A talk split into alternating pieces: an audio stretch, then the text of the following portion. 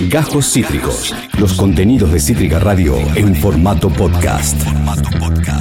Ah, Estás aquí en Nido Generación por el aire de Cítrica Radio en este día realmente de verga. El fastidio es total, pero vamos a poner eh, lo mejor, lo mejor que podamos poner. Otra no queda, lo mejor que podamos dar. Voy a saludar entonces al señor eh, Facundo Barrueco, quien está aquí a mi lado. Hola, ¿qué tal? Bien, ¿y vos? Y de una manera bien y otra manera como muy sorprendido, pero yo soy de los que son optimistas. Así que bueno, Bueno, el que puede ser optimista, puede ser optimista. por eso me puse la celeste y blanca. Rari, ¿no? Pues viste que ahora son que medio que el nacionalismo, tal vez con Z, es como de ellos, ¿viste? Eso sí, seguro. Como los nacionalistas. Entonces medio, qué sé yo, medio raro y todo. Yo estoy un poco confundida, realmente. No sé qué pensar. Solo sé que el 50% del electorado de nuestro país es de ultraderecha y eso me deprime bastante. Sí, hay mucho, como escuchaba ayer, eh, voto irónico a mi ley. Hay que ver qué pasa, ¿viste? Mm, Yo creo que que, eso es una negación total. Intento no ser negador. Tengo esperanzas en revertir en estos 60 días.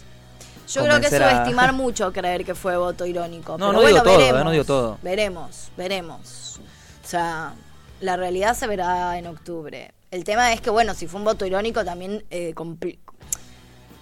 Las paso para mí lo que tienen también es que, y sobre todo en esta instancia, es que terminan complejizando, ¿viste? Como que yo no, ahora no se entiende muy bien cuál es, en algún momento servía como de análisis y servía de una vara un poco más realista para lo que venía, uno más o menos entendía el panorama. Y ahora que existe como todo este, este fenómeno Milei y voto irónico y consumo irónico y, y voto descontento, ¿cuál es el análisis? ¿Es voto irónico? ¿No es voto irónico? ¿Realmente son todos de ultraderecha? ¿Se van a rescatar ahora? ¿Fue un mensaje como para decir que estamos descontentos, pero después van a votar a conciencia? ¿Fue una votación a conciencia de la ideología de cada uno? El No se sabe, descontento claro. es tal que preferimos la ultraderecha que Otro tipo de que de la más. izquierda, qué sé yo, Claro. de última. Bueno. No Hay sé. que laburar, viejo. no No queda otra. lo sé. En fin. Señor Víctor Jiménez. ¿Qué tal? Bien, ¿y vos? Como el orto. Mal. Mal. Mal. eh, ¿Vos qué, ¿Cuál es tu análisis? No, es que ya no, no hay ninguna. No hay lugar para el análisis, para mí. ¿verdad? No, no, es, para mí es decepcionante, totalmente triste, porque de hecho yo pensé que iba a sacar un 15% y ya me parecía una bestialidad. Yo pensé que no. Yo soy soy a la, soy parte de la gente a la que le hizo. Ok, pues yo pensé que, que iba a quedar como tercera. Ah, sí, bueno. Viste que él en un momento dijo a algunos que decían que ni siquiera íbamos a quedar en tercero. Ok, que nos descansó. Bueno, yo eh, me siento parte de, de ese sector al que es que descansó. yo también, sí, y pensé que ganaba el pro, pero... El pro murió. El pro. O sea, bueno, por la parte de la reta. Murió. Si el pro murió, el Sí, kirchnerismo pero- está enterrado y va abajo de. Eh, que ya era decepcionante que vuelva a ganar el pro, pero bueno, eh, ahí es cuando nosotros tenemos que hacer la mega culpa y decir, qué carajo, ¿no? Realmente lo que tenemos que hacer es mear culpa en este momento. pero sí, es triste y nada, porque justamente vos decís, te cansaste de los políticos, pero eh, no podés votar a, a alguien que te está diciendo todo lo que te dice en la cara. Es que por eso a mí me a mí eso es lo que me preocupa. Yo recontra entiendo um, el voto o sea, en- entiendo la disconformidad, entiendo que hay eh, digamos que tan- tanto los gobiernos como la política, como la democracia tiene un montón de deudas que no han sido saldadas y hay una realidad muy concreta y es que haciendo política en los últimos 40 años están las mismas personas y son esas personas las que no están pudiendo saldar estas deudas. Hasta ahí Estamos todos 100% de acuerdo. De ahí a que uno crea que el problema es o que la solución es la ultraderecha y que uno esté en contra de las pocas cosas y de las pocas deudas que sí saldó la democracia, como un montón de ampliación de derechos, ¿no? Digo, ahora hay un gobierno que está en contra de un montón de luchas que han llevado muchos años y, mu- y- y mucha lucha justamente. Digo, es, eh, eh, eh, Milei está en contra de el, El aborto, aborto. está en contra de la educación sexual integral, está en contra de la ley de matrimonio igualitario, está en contra de la ley eh, de identidad de género, está en contra de Sí, en contra de la educación, está en básicamente. contra de la todo. educación, está en contra del sistema de salud como tal, ni habla- está en contra de las mujeres De las empresas in estatales, situ, está en contra de la Del estatización Estado, de todo. de la presencia del Estado. Entonces, eh, o sea, está en contra medio claro Por que eso, de todo son- que no sea. Pero bueno, pero Son palabras que, viste, quizás son muy llamativas para cierto sector de la sociedad, pero hay que ver si va puede llegar a tener gobernabilidad con esas palabras que él dice. Me parece que se cae de Maduro, que no va a poder realizar nada de las acciones que él está Yo no estoy planteando. tan yo no estoy tan de acuerdo eh, con eso, no sé cómo le va a ir, pero no estoy tan de acuerdo en el sentido de que también el chabón está ampliamente a favor de la represión. Hay un sector que es el que que, por lo general está más relacionado a los sectores de izquierda, que es el que sale a las calles en reclamo de sus derechos y que no permite ¿no? Eh, justamente eso, que se avasalla en sus derechos, pero en discursos que no están todavía como permitidos en plan derecha. Digo, Mauricio Macri, Mauricio Macri cuando quiso hacer la ley del 2 por 1 o cuando quiso eh, ir en contra de la educación, había todo un, un sector muy, muy grande de la sociedad que salía a las calles, pero Mauricio Macri no tenía permitido ni desde su discurso ni desde el pacto social reprimir a cara de perro. Milei tiene, o sea, a Milei, Patricia Bullrich, digo, hay un 50% del electorado ayer que está a favor de que literal, pero literalmente maten a los tiros o, o O a- los corran o- de la calle a los tiros, sí. o corran de los calles a los tiros a los manifestantes, donde hay eso, hay habilitación social hoy en día para asesinar manifestantes a cara de perro, para lo cual, digo, Hay que ver si de la palabra al hecho hay que ver, ¿viste? y pero si Sí, tenés pero- el aval de la claro, sociedad, es sí, como- si tenés el aval de tu votante, sí, ese es el tema también. A vos te están votando para eso. O sea, Milei va a tener ese aval. Y después el otro sector que, que vota a Milei no solamente va a estar a favor de que a nosotros nos caguen matando cuando salgamos a la calle a manifestarnos, sino que además va a estar a favor de todas esas medidas y que incluso si le van en contra de sus propios derechos, tampoco van a salir a la calle a, hacer, a manifestarse, porque no, no, porque no, no están acostumbrados y porque es, una, es un sector de la sociedad que no se manifiesta.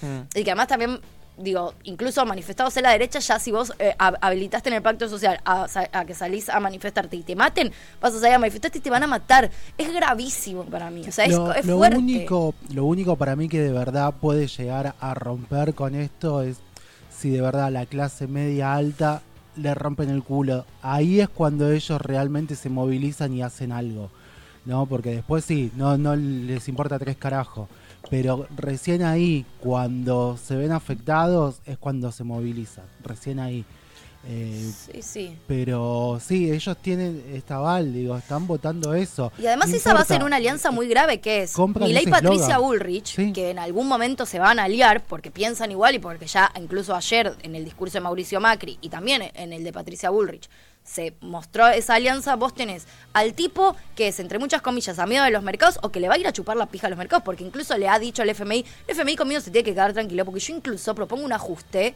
muchísimo más grande del que ellos están pidiendo, para lo cual conmigo va a estar chochos del FMI. Por lo cual, él con los sectores económicos internacionales se va a llevar bárbaro. Se va a llevar espectacular. Entonces ahí tenés a los sectores económicos macro contentos. Y después tenés las Fuerzas Armadas y la represión policial a manos de Patricia Bullrich, que ya sabemos cómo la quiere Patricia, cómo quiere la policía a Patricia Bullrich y lo que Patricia Bullrich piensa de reprimir manifestantes y de reprimir gente. Sin más lejos, el otro día salió a defender al tipo que mató a Facundo. ¿No? Sin ir más lejos, eh, ti- tiene varios muertos en, en- en la espalda. Y sin ir más lejos, hoy en día, incluso eh, después de, de su gobierno, cada vez que ella entra a un lugar y hay policías, viste que la saludan. así- digo, bueno. Entonces, es para mí una alianza peligrosa, pero peligrosa en serio. Y, que, les, y, que. Y que les va a habilitar a hacer todo lo que están diciendo. Porque esto también, a diferencia de Mauricio Macri, Mauricio Macri ganó, nosotros sabíamos lo que el chabón iba a hacer, pero el chabón ganó con un discurso retibio Sí, en sí, algún punto. pobreza Pobreza cero, cero, no, cambio. vamos a ir en contra de los derechos que se han sí. adquirido, vamos a respetar la asignación universal. que qué esto sé es yo. otra cosa, está claro Esto es un eso. tipo que sale y dice, los voy a matar a todos. Pero Y no la ganó gente va y lo vota. digamos. Falta, como dijo Ah, Massa, falta Sí.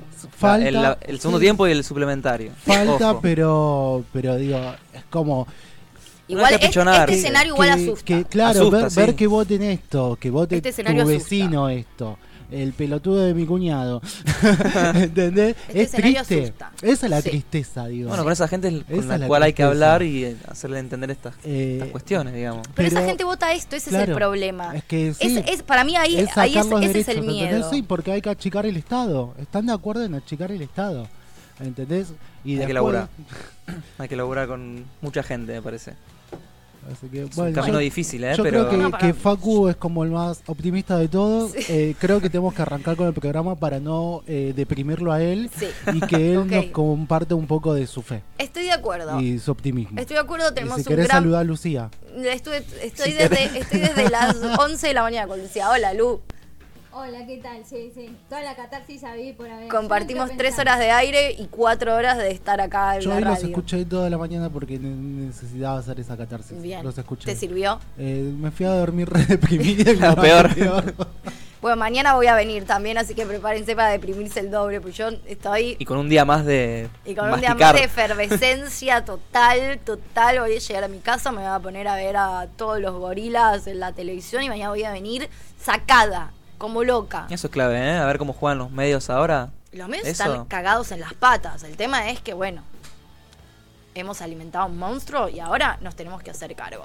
Tenemos un programón por delante. A partir de este momento vamos a fingir demencia absoluta. que cambiar el chip, ¿no? Vamos a cambiar el chip. Vamos a eso, fingir demencia por una horita y media, una horita cuarenta. No vamos a hacer los boludos. Excepto por el tema que viene a continuación de Patricio Rey. Pero les prometo que es lo último. Termina este tema y vamos a hacer de cuenta que lo de- que ayer no que ayer no pasó. que ayer no pasó. Pero por supuesto, vamos a comenzar este show radial con Patricio Rey, sus redonditos de ricota y este tema que se llama Nuestro amo juega al esclavo. 22 minutos pasan de las 18 horas. Tengo una noticia de fingir demencia. Ahí va. Voy a empezar a transitar cachorros. Ah. Mm, re tierno, ¿o no? Sí, bien, alguien que hace algo bueno por este país. Me Viste, encanta. boludo, viste, un poquito de... Le voy a dar amor a un... De hecho, esta semana me traen a una que se llama China. Ah. ¿No es re tierno? ¿Y qué onda? ¿Cómo es esa movida? Hasta que venga una familia y Sí. lo quiera. Exacto, en teoría igual también uno como que tiene que... O sea, uno puede, yo en este caso no lo hice, pero bueno, uno puede decir, che, me la puedo quedar un mes o, bueno, hasta justo en dos meses me voy de viaje, no sé. Sí, o che, mirá, ya no la puedo tener y entonces hay como, tenemos un grupo que se llama Red de Tránsito y es como que ahí vas medio, de hecho yo ahora voy a recibir a China que la tiene otro transitante que no la puede tener más, entonces bueno, Bien. digo, por lo general también lo que, lo que igual te cuenta, el- yo lo voy a hacer con una escucha por favor, que es el refugio del cual adopté a mis dos babies. Claro. Eh, bueno, lo que te dice, primero que ellos te cubren los gastos, eso está re bueno. Y segundo que también lo que te cuentan es que nunca jamás se quedaron con un cachorro sin ser adoptado relativamente pronto. O sea, por lo general más de un mes no tenés los cachorros. Está bien. No Creo te la- encariñes demasiado. Ay, tema. bueno, eso es la... A mí me pasa algo y es que yo soy... Todo el mundo te dice, no tenés que ser muy... sen- No puedes ser muy sensible para... Ideal, yo soy lo menos... Soy lo más insensible que existe del mundo. Confirmo. El, claro, el tema es que con los animales no lo sé. Yo creo que tengo la fortaleza y la insensibilidad suficiente como para realizar esta labor. Bueno. Juliette Mira. Dogs Out, ¿no? Who let the dogs out? Ahí te Bueno, están pidiendo. Ahí me están pidiendo tránsito, sí. Voy a- me preocupa más que no encariñarme, no quedármelos. Upa. Sí, sí, eso vos. Voy a, voy a traer a un par de cachorros acá, así, tipo, mientras hacemos el programa. Tipo, Bueno, Como hacía Tinelli, ¿no? Que lo llevaba así en la televisión como... Cla- exacto. acordás? Una cosa así. En realidad no, pues yo no veía a Tinelli. Pero hablo de Video Match. sí, no, no veía. No, mi mamá no me dejaba. O Javier Bueno. Portal. No, Javier Portal no, Raúl Portal. Raúl. Raúl Portal. Raúl Portal. Raúl Portal. Sí. ¿Sí? Bien. Raúl Portal. Perfecto. Bueno, ha llegado el momento de hablar de amor. Vamos. Porque la verdad, el amor vence al odio. Evidentemente no. Pero así todo, me parece maravilloso eh, momento para charlar sobre una persona muy, muy especial. También conocida como el último romántico, también conocida como el león santafesino. ¿De quién estoy hablando? Sino de el señor Leonardo Guillermo Mattioli, más conocido como Leo Mattioli. Eh, de quien teníamos armada una columna el lunes pasado, porque el lunes pasado se cumplían años de su paso a la inmortalidad. Exactamente. Pero el día de ayer se cumplieron años de su natalicio. O sea, sí, el chabón murió apenas seis días antes de cumplir años. Qué loco eso, ¿eh? Complejo, exactamente. Así que hoy es un buen momento para celebrar su vida, porque ha sido una persona realmente eh, maravillosa. Nosotros acá no consumimos mucho su en este programa, digo, no Claro. es el estilo musical al que se refiere yo en mi vida personal tampoco tanto, No, quizás en una jodita a las Pero- 4 de la mañana. pero ¿no? nos ha dado grandes alegrías nocturnas. Así que me parece muy importante eh, hablar de Leo Mattioli. Un de, de la cultura popular también, ¿no? Único en la cultura popular, exactamente. Leo Mattioli nace en Santo Tomé, en Santa Fe, un 13 de agosto del año 1972. Se cría en un complejo de viviendas lindero al estadio de Colón, Zabalé. Conocido como Barrio Centenario, y ese fue el escenario, sin ir más lejos, de sus primeros shows. Se subía a los árboles de las veredas de su casa y le cantaba a los vecinos. Mira. Hermoso él. Nunca fue muy fanático de estudiar, Same hermano, tipo, de los míos. Eh, y de hecho terminó con mucha dificultad la escuela primaria y directamente a la semana de empezar la escuela secundaria lo expulsan y decide dejarla y ponerse a trabajar, muy a pesar de su mamá. Pero bueno, a él le parecía más importante contribuir a la economía familiar que terminar la escuela secundaria Está bien, approve. no tengo nada por decir en contra de eso.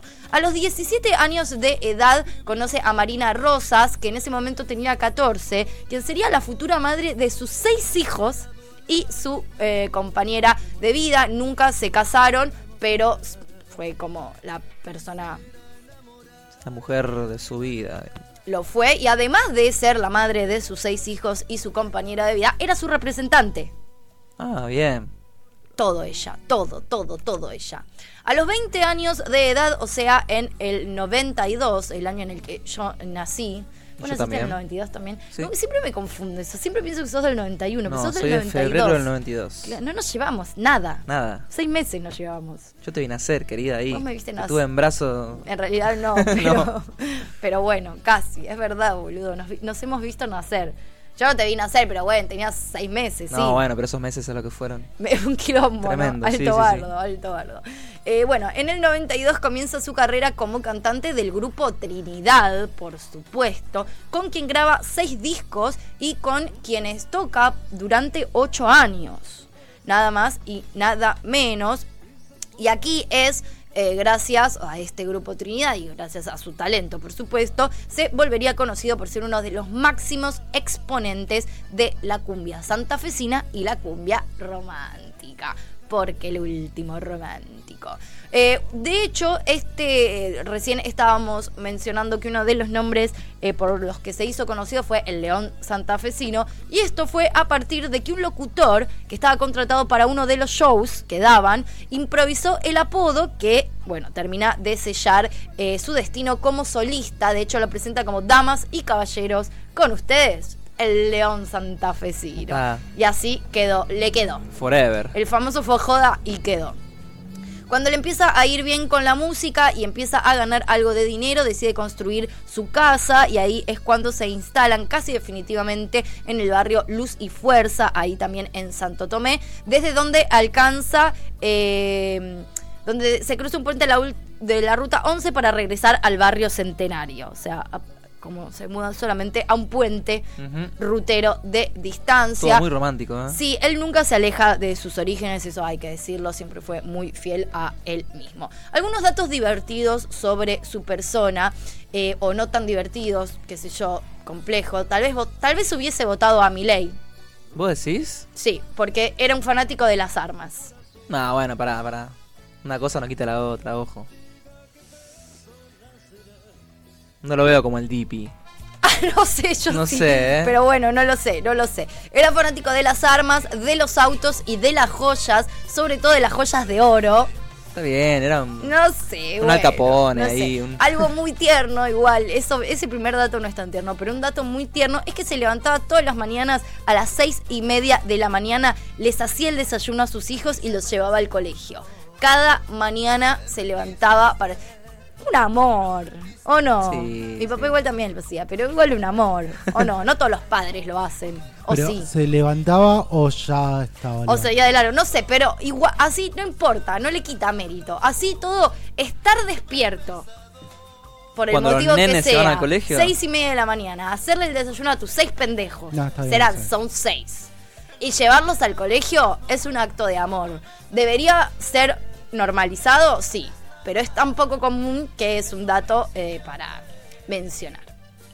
La época de furor de su carrera le trajo también bastante exceso y bastante eh, peligro. Hacía, tuvo una época en la que hacía más de 10 shows por noche. Ah, tiene 10 shows por noche. Tiene más noche que la luna. Un delirio y lo que sí hacía es que, por supuesto, imagínate que llegar a 10 lugares distintos, no es que hacía 10 shows en el mismo lugar, iba No, a un vale. boliche, después iba a otro, después iba a otro, y para llegar manejaban a altísima velocidad, cruzándose semáforos en rojo, me imagino que ya para el décimo show estabas cansado, medio en pepe, ¿no? Como algunas situaciones, iba a muy alta velocidad, como decía, para justamente hacer tiempo. Y así es como lamentablemente el día 15 de enero del año 2000 hay un grave, grave, grave accidente de tránsito en el que él queda en un estado crítico y en el que pierden la vida el tecladista y el acordeonista del grupo Trinidad, Sergio Reyes y Darío Bebegni, respectivamente. Eh, él estuvo internado por tres meses a partir de este accidente. Se había lesionado la columna vertebral y esto también toda esta situación, la internación y el accidente, fue lo que le generó una de las adicciones que después lo llevaron a, Sí, ah, a muchas de las del resto de las situaciones que vio, que es la adicción a la morfina, porque era lo único que lo ayudaba con los dolores. Y este es como un poco, lamentablemente hay que decirlo, el comienzo del fin. Lo único que sí, acá em, eh, comienza un poco, si se quiere, bueno, tristemente, pero a veces uno eh, trata de sacar lo mejor de las tragedias. Durante este periodo de internación, escribe muchas de las canciones, si no todas, de las que serían su nuevo disco y su primer disco como solista, que es Un homenaje al cielo, que es el disco que le dedica, por supuesto, a sus compañeros que fallecieron durante el accidente. Y es aquí que en noviembre del 2000, el accidente fue en enero del 2000, en noviembre del 2000 decide finalmente con la publicación de este disco comenzar su carrera solista. En el grupo Trinidad es reemplazado por Uriel Lozano. Bien, también conocidísimo de la movida tropical. También conocidísimo de la movida tropical. Desde entonces, en- desde entonces, entonces, el León eh, santafesino tiene varias internaciones por problemas cardíacos. Y bueno, en- entre también sus adicciones, el, pro- el problema propiamente de salud, la morfina, Exceso de peso, exceso de, de entre un montón de otras cosas. Eh, tiene varias internaciones entonces por problemas cardíacos y en el 2009 es asistido eh, de urgencia en terapia intensiva por un fuerte cuadro de neumonía que lo deja en coma farmacológico y del cual se recupera de milagro. Nadie entiende cómo carajo sucedió eso, pero lo hace. De todas maneras, menos de un año después, es decir, el 7 de agosto del año 2011, faltando apenas seis días para su cumpleaños número 39, muy, Muy joven, joven, ¿eh? muy joven. Antes del mediodía sufre un paro cardiorrespiratorio en el Hotel Gala de la ciudad de Necochea, provincia de Buenos Aires. Es asistido por su hijo, tenía seis hijos, pero solo un hijo varón. Eh, que también es cantante. que también es Yo- cantante, yo exactamente, y que de hecho, el, sin ir más lejos, el sábado, creo que es, fue en Pasión de Sábado, Sí, sin sí. ir más lejos, le hicieron como todo un, Un homenaje, homenaje. y por supuesto él eh, fue parte. Cuando llega la ambulancia que lo tra...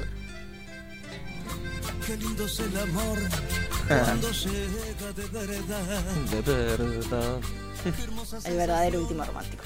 Eh, cuando llega entonces la ambulancia que lo trasladaría al hospital municipal, doctor Emilio Ferreira ya lamentablemente se encontraba sin vida. Fuentes médicas declaran que su deceso se produce a las 12.07 horas. Y esa fue la lamentable partida. Hay que decir que además de los ocho discos que, eh, de los seis discos que grabó junto al grupo Trinidad durante esos ocho años, como solista grabó 16. Es una locura. 16 discos. Siempre pienso. Con hitazos, además, hay que decirlo. Sí, sí, siempre pienso en la movida tropical, cómo se ingenian para primero sacar millones de discos, después para tocar 15 veces por noche, Es impresionante. mover gente. Bueno, sin ir más lejos, hay que decirlo también. eh, Pasión de Sábado es un programa de como 7 horas todos Sí. los sábados donde tocan 70 millones de bandas. Y está hace como.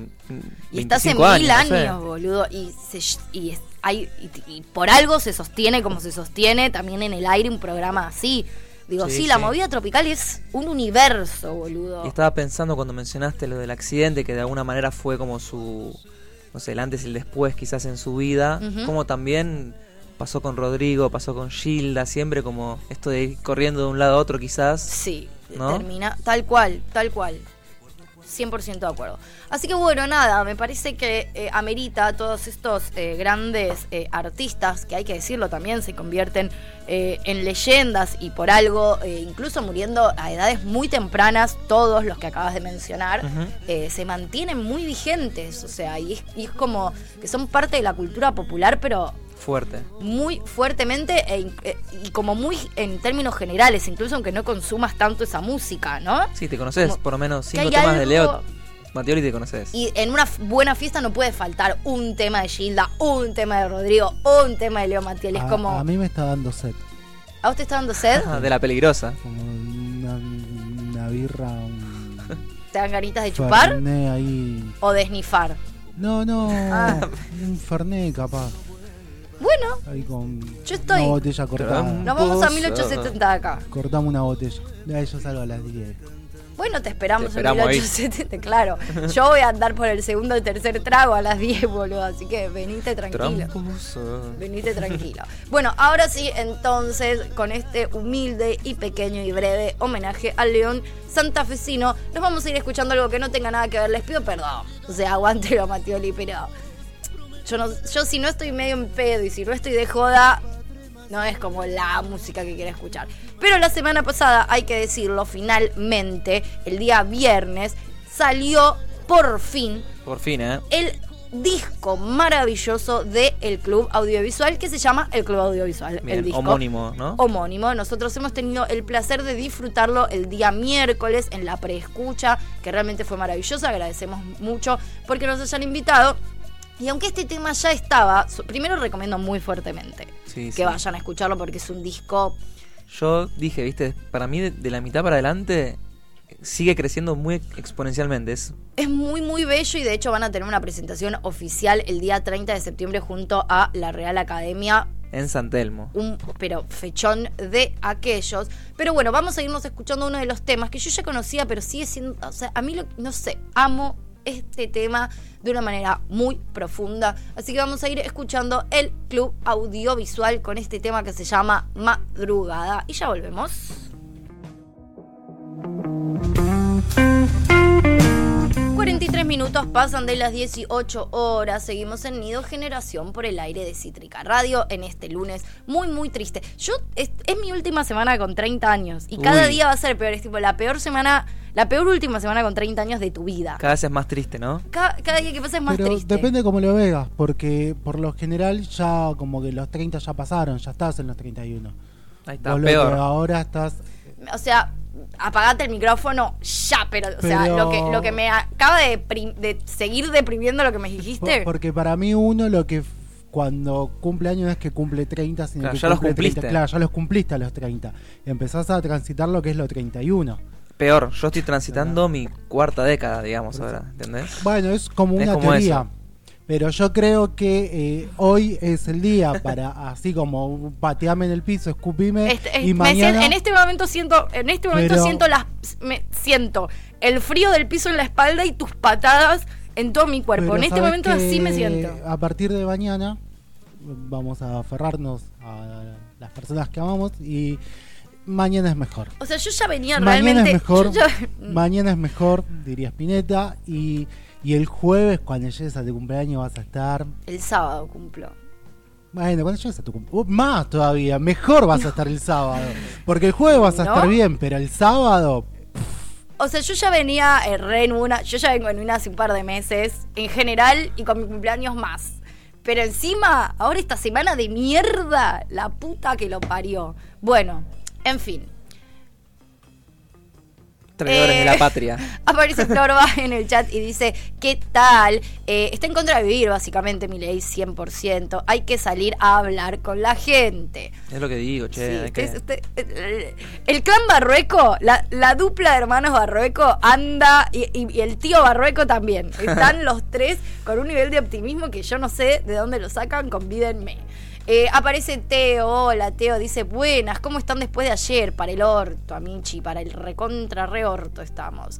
Florba dice, el último romántico por el señor Leo Mattioli y Teo dice, el más romántico. Y aparece Bianca Maffi y dice, aló, sintonizando a Nido de Generación para levantar un poco el ánimo. Eso me pone medio mal, como que yo quiero, te lo juro, que yo recontra quiero ser ese programa que les levante el ánimo. Pero, estoy Pero no tan- puedo.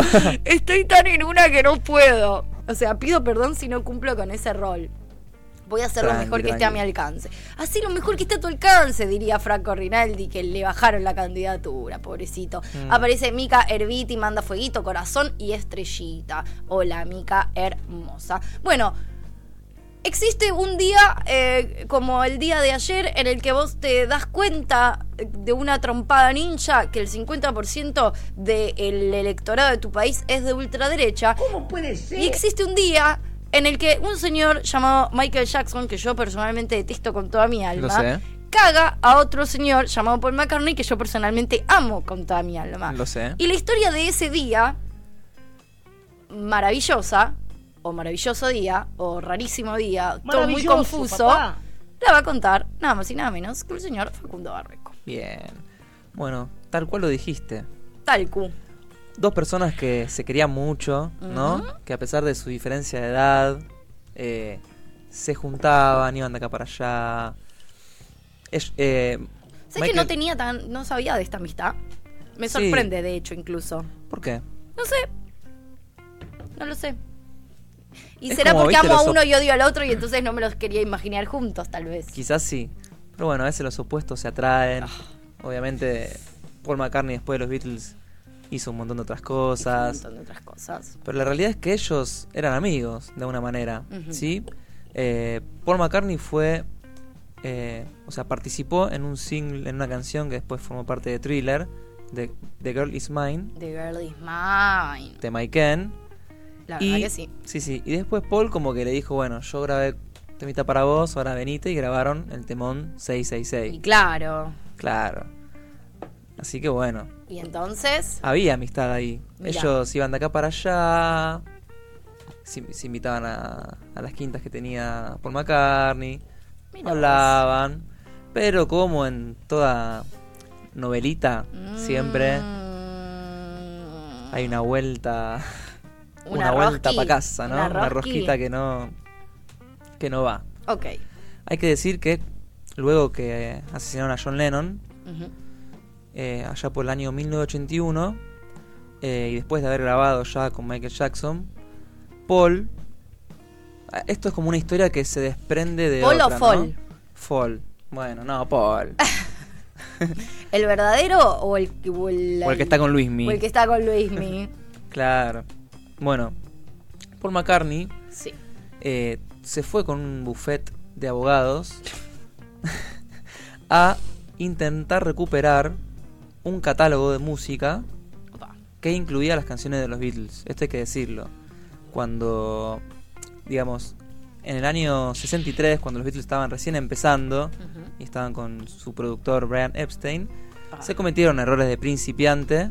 O sea, él siendo manager de los Beatles se mandó una cagadita Sí. y a raíz de un, no sé cómo decir, un teléfono descompuesto de alguna manera, le pareció una muy buena idea vender unos derechos de las canciones a futuro de los Beatles. ¿Y qué pasó? ¿Qué pasó? Los Beatles se quedaron sin los derechos de sus propias canciones, ¿sí? Delirio total. Eh, después, bueno, Eso igual era algo bastante común de los Era común. managers de la época, ¿viste? Exacto. De hecho, sin ir más lejos, uno que también después fue manager en la última etapa de los Beatles y que en un principio fue manager de los Rolling Stones, también hacía esas. O sea, era como muy tramoya de manager de época. Sí, el tema también con esa secuencia era que las regalías que quedaban para la productora eran muy como desmedidas. Eh, DJM Music, DJ M, llamémosle, DJ M. que le había formado Dick James, ¿no? Por. Eh, se quedaba con el 45% de los derechos de esa canción, de lo que producía. O sea que le quedaba el 55% para los músicos. Y, Que eran cuatro. claro, exacto. Hoy en día las editoriales se quedan con el 10% de esas regalías. Como que uh, hay una conquista de derechos, digamos. Puliendo a, a la pérdida y a la no pérdida de, derechos, ¿sí? La ampliación de derechos. Porque hay gente que te quita derechos y hay gente que lucha para que vos recuperes los derechos que te mereces o adquieras derechos que te mereces. No es lo mismo uno que otro. Bien. Bueno, pasó el tiempo, ¿no? Y Paul McCartney quiso ir a recuperar estas canciones, que son algo así como más de 250 canciones. Eh, entonces quiso ir a comprar este catálogo que después pasó a formar eh, No- Northern Songs, que es como la editorial que tenía eh, todas estas canciones. bien. Obviamente le dijeron que no y le pidieron como 40 palos verdes para que recupere toda esa música. Ah, bueno. Pero no solo eso, sino que acá hay un tema de que las canciones fueron pasando como de, De dueño, mano. de mano en mano, y las tuvo en un momento ATV Music. Que le pedía 40 millones de dólares, y además, eh, al comprar estas canciones de los Beatles y las de muchos artistas, también incluían derechos televisivos. Entonces como que era, bueno, vos me querés comprar tus propias canciones, tenés que comprar todas. Es un delirio. En un momento habló con O sea, no tiene sentido. No tiene sentido, pero les pasó. En un momento yo, eh, Paul llama a Yoko y le dice, che, escúchame, vamos y vamos. Che, ¿viste que vos sos culpable de que se destruyeran los Beatles? Bueno, ahora necesito tu ayuda. Claro.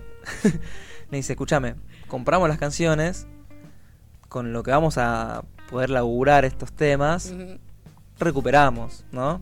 Ponele. Pero Yoko Ono dijo, no, a mí no... A mí la verdad que me chupa un huevo, ¿no te, No me diste. ¿no te diste cuenta que yo quiero la destrucción de los Beatles? Exactamente. Entonces, bueno, ese, esta, esta situación de Paul McCartney queriendo adquirir los derechos de sus canciones Quedó solito. quedó ahí, quedó en, en el éter. Si volvemos al principio de los 80, cuando ya la relación Michael Jackson y Paul McCartney era como eh, calzón y culo, como se dice. Me gusta. Eh, bueno, el, en 1983 lo invita Michael- eh, Paul a Michael a Londres, lo levanta por el aeropuerto y se van a Sussex, donde Paul Opa. tenía una granja, ¿sí? Ahí es donde se graba el videoclip de 666. eh, no sé si lo viste. Es un video que están como ahí en, en las praderas. Bueno, hay mucho material incluso que no salió a la luz de esa producción. Ok. Pero Michael se instaló en la, en la quinta, ¿no? De los McCartney. Y ahí cuenta Linda, unos años después, que ellos dos, Michael y Paul, tuvieron una conversación muy importante, que después se connota como una conversación histórica, en la cual Paul le cuenta a Michael toda esta situación de querer comprar los derechos de las canciones. Eh, incluso él le comenta que tiene otros catálogos de músicos que él admiraba. Y esto lo deja a Michael Jackson como con los ojos abiertos. Dice, che, me interesa. Ah, o sea, ayuda, darte una mano. No sé si darle una mano, pero esto de adquirir canciones. Paul McCartney le decía que era como una manera de eh, tener en tu poder y siempre tener presente las canciones de los artistas que más te gustan, ¿sí? Paul McCartney tenía eh, las canciones de Buddy Holly. Es un cantor Es muy que raro igual, boludo, adquirir los derechos de canciones que no son tuyas. las ¿No? puedes usar. No tenés copyright para eso, qué sé yo, sí. Es raro. Bueno, está bien. Medio que es como una especie de coleccionismo Raro. Sí.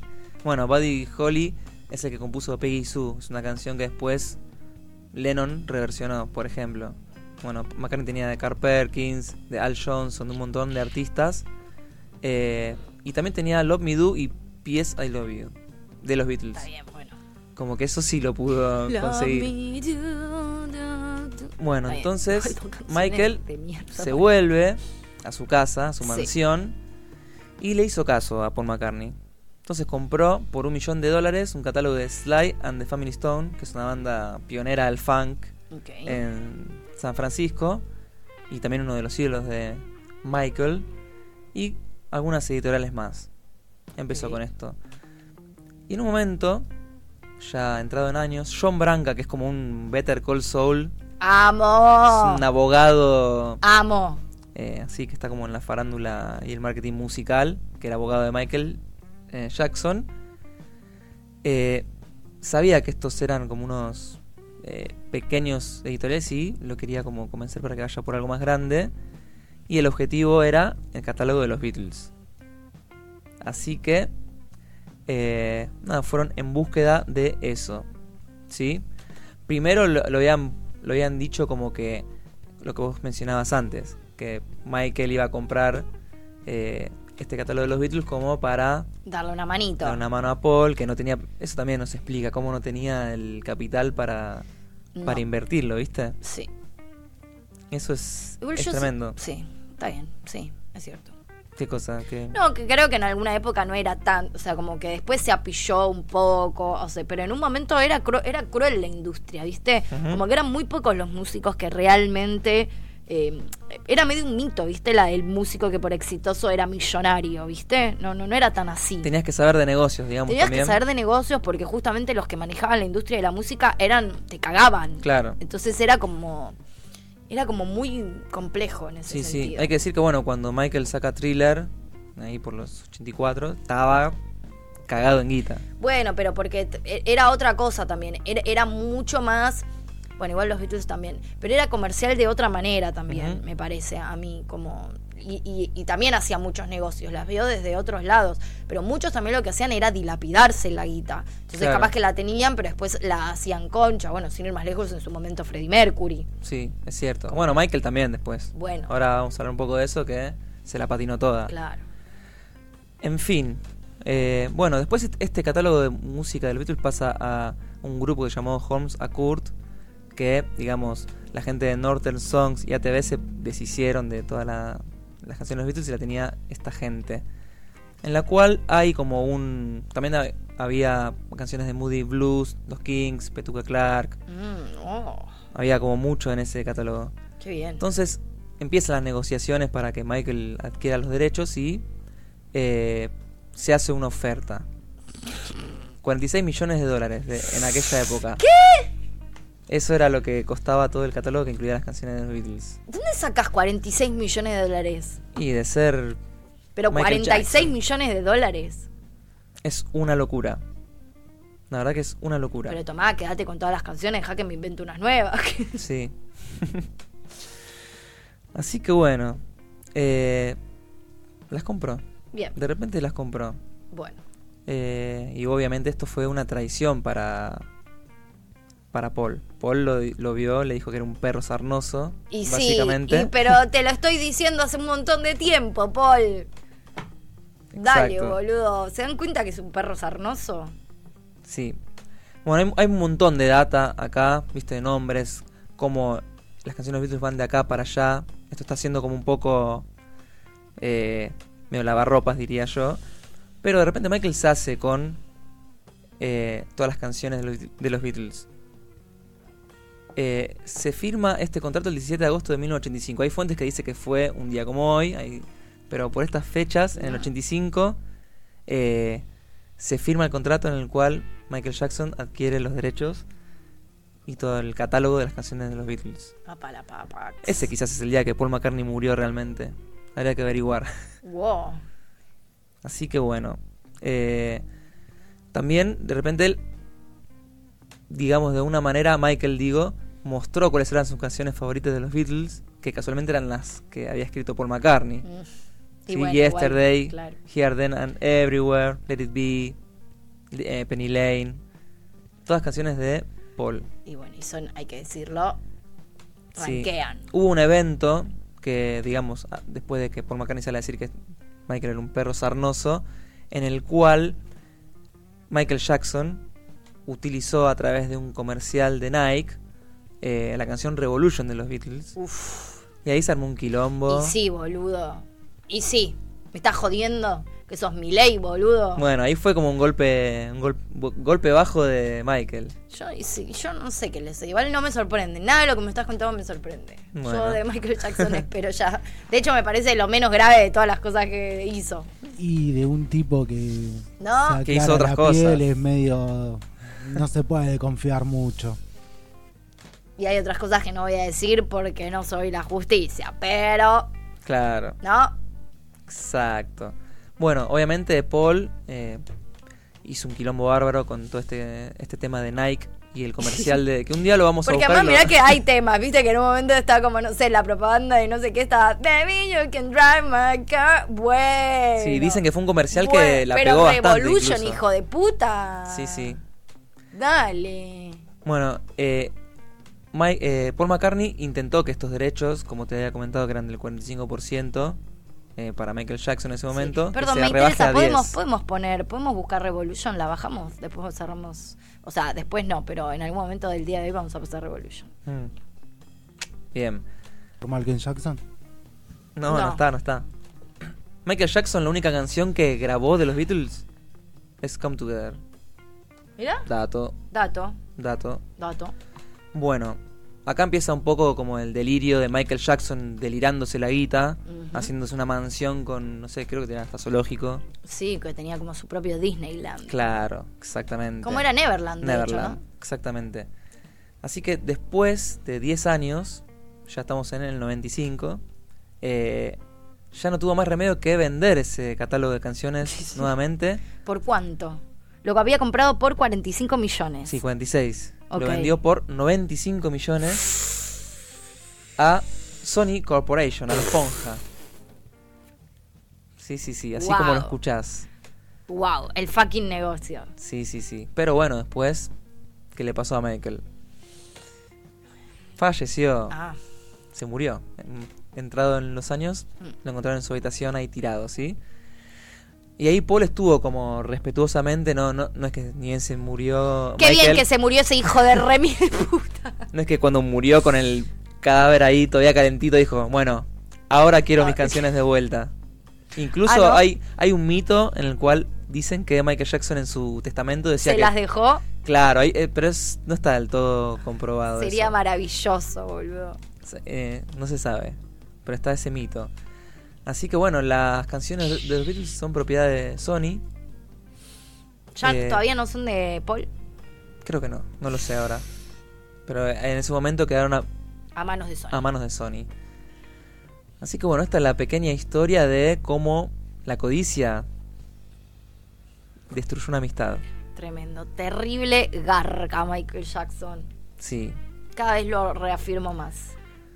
¿Separás la música del artista? Eh, De- perdón, la, la música de la persona, del artista de... Me pasa algo con esa, con esa situación, me pasa algo, que no digo que esté bien, pero que a, a mí personalmente igual y en serio, vengan de a uno, nunca jamás, fuera de joda, me gustó Michael Jackson. Musicalmente, yo, so- o sea, entiendo a Sí, y conciencia... te gusta el pop, o sea... No me, más o menos, en realidad no escucho, no me gusta el pop en general, no soy muy popera en general. eh, pero igual Michael Jackson realmente nunca jamás me gustó. No me, hoy en día no me gusta. No es el estilo de música que me gusta. No me gusta, pero posta. No me gusta musicalmente. Entiendo que es muy bueno. Puedo reconocer que es un muy buen artista. Nunca jamás me gustó. Entonces me pasa que cuando no me gusta el artista ya de por sí, y encima sé que es medio hijo de puta, Peor. peor. Es como que no, no te la puedo separar bajo ningún punto de vista y además automáticamente con otras cosas eh, me cuesta más, pero igual tengo ese problema de que no, no separo al artista por, en términos muy, muy, muy generales. Hay cosas que me han dolido mucho y que me, tipo la Versuit. Claro, no La escuchás... Versuit ha sido de mis bandas favoritas y hoy en día, mm, como medio que la bloqueé, me cuesta mucho escuchar, cada tanto no lo puedo evitar porque realmente Te llevan a otros tiempos. y ha sido, una, ha sido una banda que me, que me marcó muy, muy fuerte. eh, pero hoy en día cuando la escucho, la escucho con culpa. Sí, sí, sí. La verdad. Es la cierto, verdad. es y cierto. nunca lo escuché, o sea, nunca, jamás, por, en este sentido no lo puedo eh, dividir, jamás pondría un tema de la suite, por ejemplo, en el programa. No lo haría, nunca. O sea, sí, te- tengo, o sea, entré medio en la cultura de la cancelación. Intento no hacerlo porque entiendo que está mal y porque tampoco creo en el punitivismo a este nivel. Pero bueno, hay algo que me cuesta realmente. A mí no me cancelan. A mí no me cansé. Me cuesta, me cuesta. Eh, Los espíritus me encantaba y no los fui a ver nunca más. Como, bueno, cosas. Onda Vaga, yo era fanática de Onda También. Vaga, no los escuché nunca más. El otro yo no lo escuché nunca más. No, sí, tengo. tengo- me, Está bien. me- es- me Viste que hay, dos posturas de una manera. Sí. Hay gente que finge demencia. Como No decís estoy tan vos. a favor igual, o sea, como que me parece que habría que separar en algún punto y en otro, no sé, no sé, es un Es raro. es, una bu- es un buen debate que me genera mucha confusión bueno, y que no tengo una respuesta. La realidad es que Michael se las mandó todas. No, Michael Jackson para mí está, pero Michael Jackson para mí está recontra, remil recancelado, me da un cringe que me dan ganas de morir Michael Jackson. No, Michael Jackson sí, lo, lo detesto ferviente y pasionalmente. Ahí va. No puedo y, evitar. y más si lo cagó a Paul. Y encima ahora el que esta historia no la sabía, lo odio 10 veces más de lo que ya lo odiaba. Y bueno. Vos separás al artista del... Yo soy también un poco de fingir demencia. Ok. Sí, Está sí. bien. Como que bueno, entiendo que una obra artística tiene su momento y su. eh, sí, su ubicación en el tiempo. Y es eso, es un producto. Y después lo que hace cada uno en su vida personal ya es otra cosa.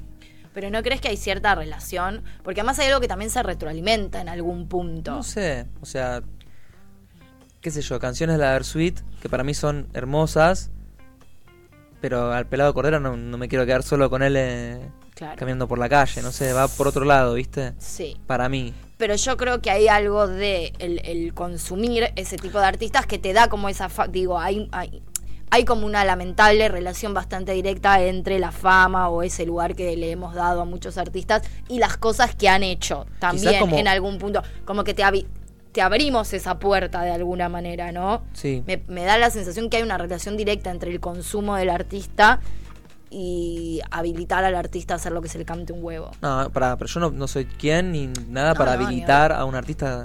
Ni hablar, yo, o pero quiero decir, la quizás- fama y esa cercanía como que le, Quizás no les voy a. ese lugar. No, no iría a sus conciertos Bueno, o no pondría en, en espacio no, como en, el en programa. privado yo escucho la versión también.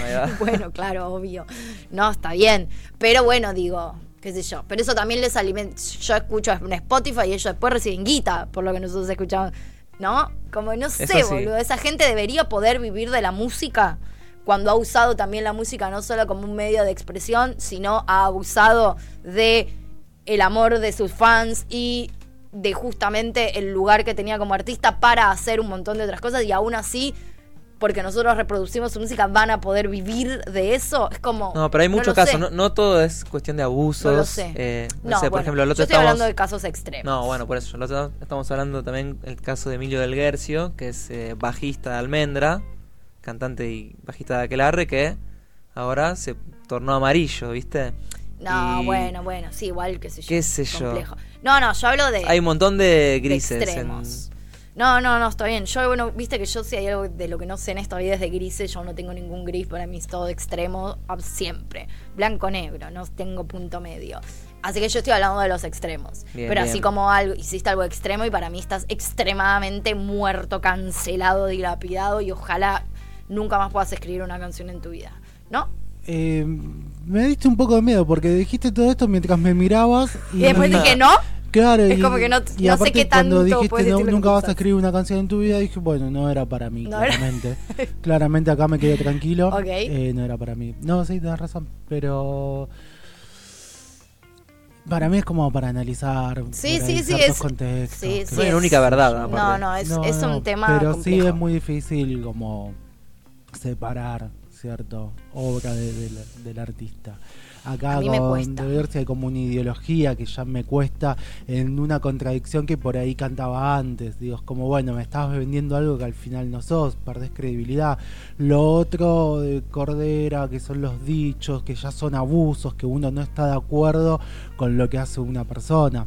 Que también tiene que ver un poco eh, esto que decís, uno como consumidor de cosas a veces habilita demasiado, idolatra, y es cuando, nada, nos volvemos vulnerables ante estas personas que pueden hacer abuso de eso, no sé. justamente. Absolutamente. Este, Es complejo igual. Pero sí, sí, sí. 100% de acuerdo con todo lo que dice Vic. Acá Bianca dice, personalmente separo obra de artista que decirles. Mica dice, no separo al artista de la obra, me pasa lo mismo en el deporte, punitivismo o no, no. Bien. y Bianca dice, en algunos casos se ve, re- se ve reflejado, es cierto. El debate está ahí. El debate es, sí, y no y me parece que está bueno eh, como continuarlo porque claramente no está saldado Es en cierto. algún punto. Bueno, ¿qué nos vamos a ir escuchando? Bueno, vamos a escuchar esta ¿Vamos hermosa a, vamos a colaboración. separar la obra del artista por unos minutos? No. No. no, no, no. Acá vamos a escuchar 666, por supuesto, esta colaboración entre nuestro querido Paul y nuestro no tan querido Michael Jackson, digamos. 9 horas llegó el momento de la parte favorita de nuestro programa, que es por supuesto las entrevistas. Nosotros hemos conocido hace poco tiempo, no tan poco tiempo igual, a una banda maravillosa de jóvenes que realmente eh, la roquean impresionantemente. Son cuatro los integrantes de esta banda, es una banda de rock alternativo que debutaron, va, salió el disco debut llamado Inevitable en octubre del año pasado, ya casi cumplirá un año y desde entonces tocan en realmente todos lados rompiéndola, sin ir más lejos hace muy poco los hemos disfrutado en Mutar Cierto. y ahora contamos con la presencia del baterista de esta banda, el señor uh, el señor El señor. el señor Juan. Juan. Hola, Juan. ¿Cómo están? ¿Todo Bien, ¿y bien? vos? Bien, acá, un poco estresado por el viaje. Por el viaje. Transporte, salir de laburar y venir para acá es un... Es un temilla. Sí. Bueno, pero ya estás aquí. Sí, sí, por estás suerte. aquí. Bueno, además del estrés del viaje, eh, contanos cómo, cómo nace Rosamonte. Estamos hablando, claro, de Rosamonte. ¿Yo lo dije? Em, Me parece que no lo dije. No, Me parece que no. no. Integrante de Rosa, el baterista de Rosamonte. Ahí va. Eh, ¿Cómo nació Rosamonte? Eh, ya, aunque nosotros empezamos a tocar en 2020. ¿Cuándo fue después de la pandemia? 2020, sí. Marzo sí. del 2020 arrancó. Ya en 2021 había En, como... en 2021 nosotros tocamos la primera vez, eh, hicimos nuestro primer, o sea, cuando arrancamos nosotros armamos un evento nuestro que se llama el Antipopo Club, que es un, un ciclo nuestro donde tocamos siempre. O sea, la idea es siempre compartir, ¿no? Con las otras bandas, pero bueno, ese ciclo nació como... eh, como no nos conocía nadie, eh, nadie nos iban a invitar a fechas buenas o a eventos donde no te conocen. La idea era poder ofrecer algo que a los demás les sirva y a nosotros también. Eh, eh, la pregunta era cómo nació Rosamonte. Claro. Eh, nada, yo básicamente estaba buscando hacer una banda de Miss Huesemo. Eh, por, por ni siquiera. Ah, eso estaba hablando, de que el álbum, digo, la prim- el primer show fue en 2021, Ujú. pero con Damián, el, el cantante, estamos tocando ha- hace, gestando Rosamonte hace ya final, eh, principio de 2019, Ok, ¿y ustedes O de dónde se conocen? de Facebook. Ok. Ah. Ah, Antes que muera la última etapa de, de Wow. grupos de Facebook. Para, ¿cómo fue eso? ¿Cómo fue eso? Bueno, yo quería hacer una banda de mis huesemo y no conocía realmente a gente que, que le. O sea, conocía a gente que le guste, pero no tocaba instrumentos. Ok. Y, y la gente que le preguntaba decía no. Tipo, yo venía del- de, la, de la escena hardcore y como que le gustaba, pero tampoco para hacer una banda. Ahí va. ok. Y me acuerdo que había antes un grupo de más rock argentina acá en Facebook y tiré en un grupo, che, estoy buscando gente para hacer tal cosa. Y me respondió Damián y es gracioso porque no fue el primero que, la- que le hablé para hacer el proyecto. O sea, le clavé el visto y, y le dije, bueno, sí, no, ahora voy a ensayar con otros chicos. Si sale bien, No. eh, no. Si sale mal, te hablo. Y bueno, cuestión que no, no, como que no hubo conexión con los otros chicos y le hablé a Damián. Bien. Y nada, hablamos. Yo me acuerdo que no tenías celular en esa época. Y le tuve que hablar por Facebook para que me diga su dirección y que me espere en tal parada porque si no me pasaba. Ah, O mi- y él vive en la tablada, yo soy de Bajo Flores. Claro. Y me acuerdo que, que colgado como siempre, eh, no me esperó en la parada. Y yo estuve como 15 minutos esperándolo. Y sin saber muy sin bien saber quién cómo era. qué onda, Tipo, claro. yo tenía una foto de Damián, pero era una pozo. Sí, sí, me habrá plantado, Sí, se habrá sí, sí. ido. Estoy bien en esta parada, es como que estaba todo, Sí, sí, no se sabía. Y encima yo salí de gira un día antes, estaba re dormido, eran las 11 de la mañana. Tipo, nada, era todo un caos. Pero nada, después de ahí salió mal el ensayo. Porque. Ok. eh, nada. Circunstancias. Sí, sí, entre que yo estaba hecho bolsa el día anterior, no había medio conexión. Y Damián me habla, no sé, dos semanas después y me dice, che, yo sé que salió medio raro el, el recital, pero. El, ¿El el ensayo? pero. Si te sirve hacer algo nosotros, eh, lo hacemos. Confío Eh, en que podemos armar algo. Sí, sí, y ahí salió, cambiamos un poco los. Cambiamos como la estructura de hacer mi huesemo. Eh, ¿Cómo, cómo es que le llamás eh, mi huesemo eso? es mm, lo que buscábamos hacer antes, tipo. Es un género. Es un subgénero. Sí, Es un subgénero del emo, tipo. Bien. Y cuestión que nada, yo. Él estaba empezando a escuchar otras músicas justo en esa época, yo también, y como que mezclamos todo. Y, así nació Rosamonte. Antes Rosamonte, para lo que toca la guitarra, hacíamos tapping, hacíamos estructuras más, no sé, tres cuartos. Sí, Vos sí. tocabas la batería Sí, y sí. Dami cantaba y Cantaba. tocaba la guitarra o solo cantaba. No, cantaba y tocaba la guitarra. Bien. Claro. La. Buenas. Eh, se, se agrega Siempre a la tarde, mesa. No, por, por favor. Eh, se suma a la mesa entonces Ciro, el actual guitarrista de Rosamonte. Estamos charlando de cómo arranca este, este flash llamado Rosamonte, eh, este primer dúo, ¿no? Claro, de todas ya las- contarán cómo se, cómo se incorporan los demás integrantes. Sí, no, porque, bueno, Ciro no, nunca no apareció hasta el tercer recital. Y por ahí sí. Sí, sí, o sea. Así que nada, cuestión que con Damián nos juntamos, eh, ensayamos, armamos temas, nos agarró la pandemia, eh, nos salíamos a tocar, nadie salía a tocar. eh, Damián no tenía guitarra en un tiempo, me acuerdo, teníamos problemas de plata porque no se podía comprar otra guitarra para ensayar. Ensayábamos en la casa de Damián, eh, tipo, la, la- el- la pieza de Damián es la mitad de esto. Te- metíamos una batería ahí, tocamos, el calor 40 grados. Arrancó siendo entonces No, un no. dúo de batería y guitarra, y guitarra. en un metro De- cuadrado. Después se metió un amigo de Damián eh, que tocaba el bajo, no sabía tocar bien el bajo, era como, bueno, necesitamos un bajista, él es, listo, no importa. Y A los Sid Vicious. li- literal, era, es muy punk, tipo, como iniciamos con Damián todo esto.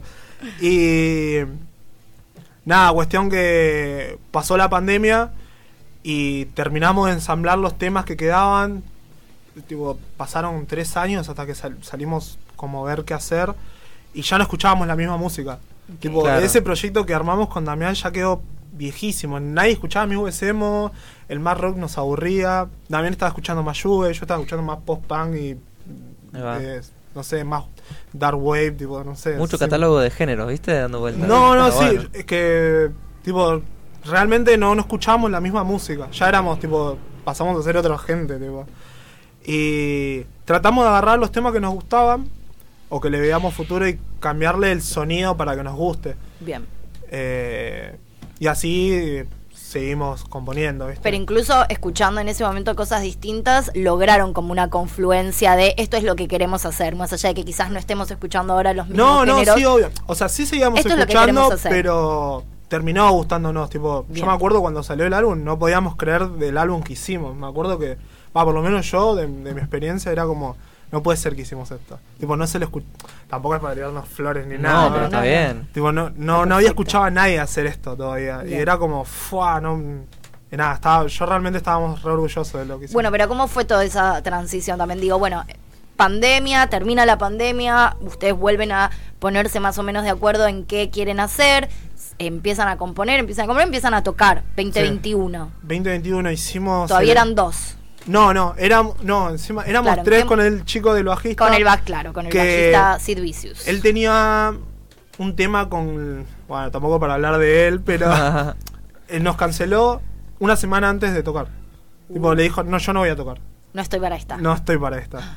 Por el tema de la pandemia y la familia y demás, porque no se querían contagiar. Ok. Eh, y tuvimos que hablarle, tiramos por Instagram, che, necesitamos un bajista para una semana. ¿alguien, está? No se volvió a Facebook ahí como. No, no, ya no, Facebook ya estaba Ya muerto. Facebook no o sea, ya estaba muerto Facebook antes. Yo no usaba Facebook de 2016, pero lamentablemente si no conocías músicos era el lugar. Era el lugar. Claro. Eh, Bueno, Instagram entonces. eh, nos hablamos con eh, Lepo, que es un bajista. ¿No me tocaba Alepo? En Mal- en- Yo no tengo idea. Yo no Ay, yo me olvidé. eh, Yo entré después. Sí, sí, sí. Cajota. Tocaba en una banda de Marrock. ok. Y, y nada, nos habló, nos hizo la segunda, se aprendió ocho temas en una semana. Y, y nada, salió increíble. Tipo, más allá de todas las complicaciones que tuvimos para el álbum, tipo, salió increíble el show. Hicimos la primera fecha con toda gente de Zona Sur, rarísimo. Tipo, tocó Incendio Kid, eh, Camille, eh, La Noche y el Día. eh, pero estuvo re bueno. Ahí conocimos un montón de gente que seguimos siendo amigos desde ahora. Tipo, está increíble eso. Bien. Y hoy en día, ¿qué estilos consideran que es Rosamonte? Si me Uf. tenés que... Uf, como- Creo que seguimos con la línea de que no sabemos qué hacemos. Bien. Porque, o sea, yo por lo menos, ahora estamos componiendo, que es algo que vamos a hablar. ah. Eh, pero realmente es seguir esa línea, tipo, que todos los temas sean diferentes. Tipo, Bien. vos escuchás un tema y decís, ah, esto es esto, ah, otro tema, ah, esto es esto. Y siento que es muy de, de Rosamonte eso, que no todos los temas sean iguales. Eclecticismo, bien. Me gusta. Ciro, ¿en qué momento se incorpora? Eh, yo caí a una fecha de ellos en mayo 2022. Bien. Era como, no sé, su quinta fecha como mucho. Ok. Y ¿Cómo caíste ahí? Medio de casualidad, un día me salió en recomendados de Spotify una banda y me gustó y me puse a buscar y vi que tocaban y en esa fecha tocaba Rosamonte, entonces yo los vi de completa casualidad. Bien. Y medio así en el momento todo apurado terminé tocando un cover con ellos de Title Five. Ah, para contarlo bien, porque viene a- Me encanta. ¿Cómo? ¿Cómo? Claro. O sea, ¿Cómo pasó? Viene Fran, nuestro bajista, y ya habíamos pactado, no sé cuántas semanas antes, bueno, vamos a hacer este cover. ¿Qué pasa? No se lo aprendió. O sea, la Uh. responsabilidad de Rosamonte para atrás. Como llegamos tarde, tipo, no se aprende en un cover. Eh, y Fran eh, no se lo aprendió y queríamos tocar ese cover porque decíamos, listo, es nuestro evento, hagamos algo que llame la atención. Y empezó a preguntar Damián, No, no, no, eso, No. eso siempre miente Damián. Damián me empezó a preguntar. bueno, ¿Cuál es la yo, fui- historia? yo me los crucé a ellos que no los conocía de nada y les empecé a charlar.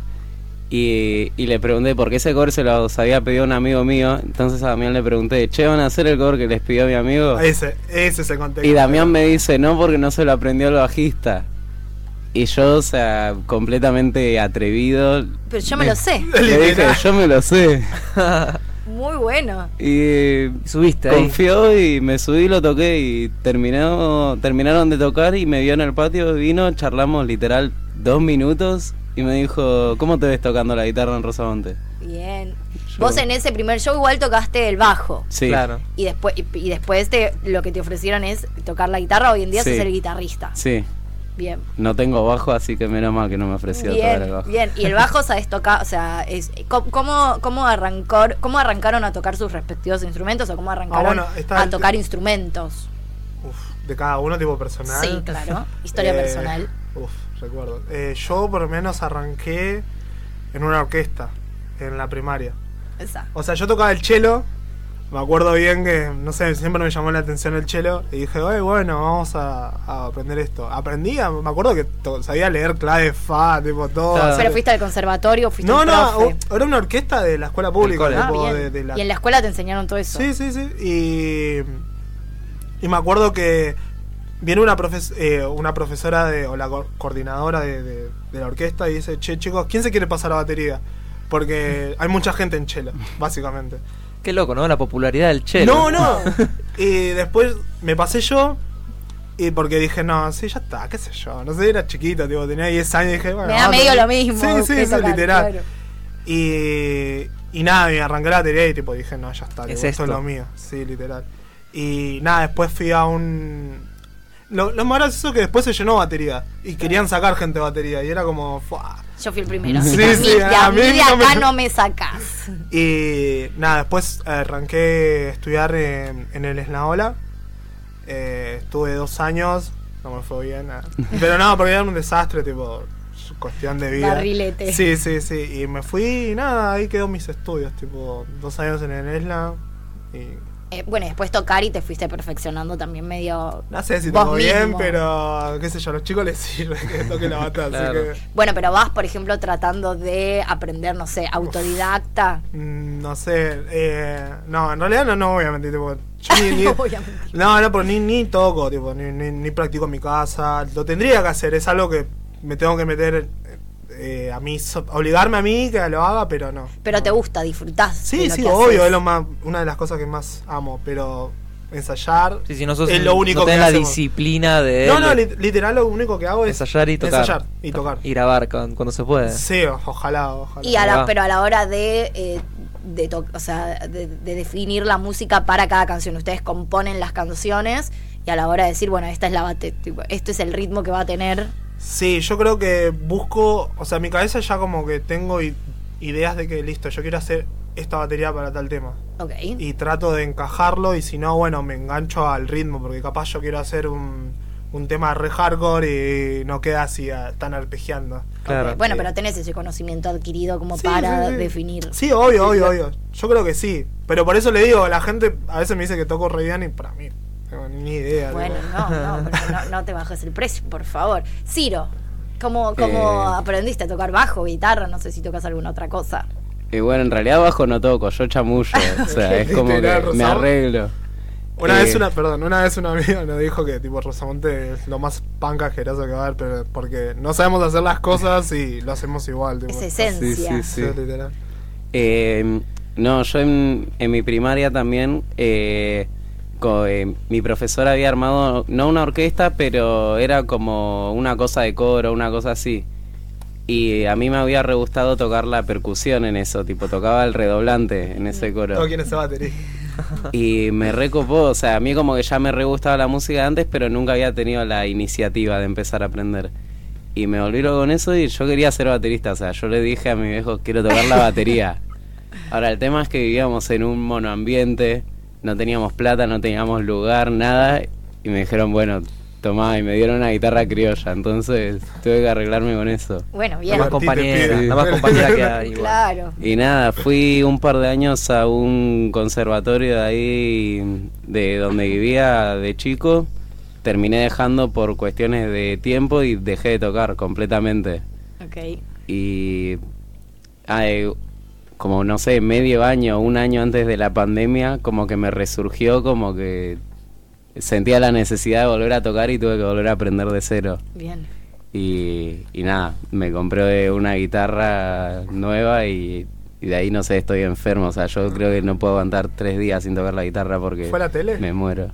¿Eh? ¿Fue la Telecaster? ¿Sí? La famosa.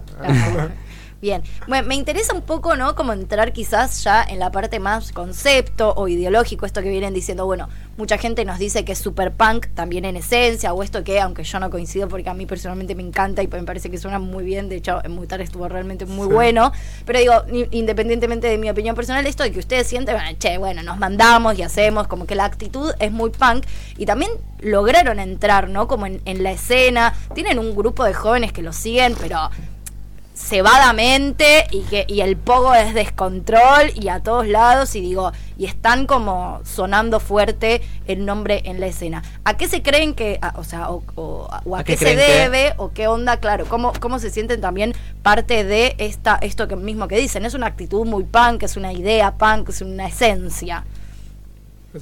Eh, yo la verdad me perdí un poco. Ahí se relarga. No, o sea, lo que. Ah, le explicaba. Eh, o sea, yo creo que algo que nos característica, caracteriza es que somos. Yo creo que la gente mm, se siente parte nuestra.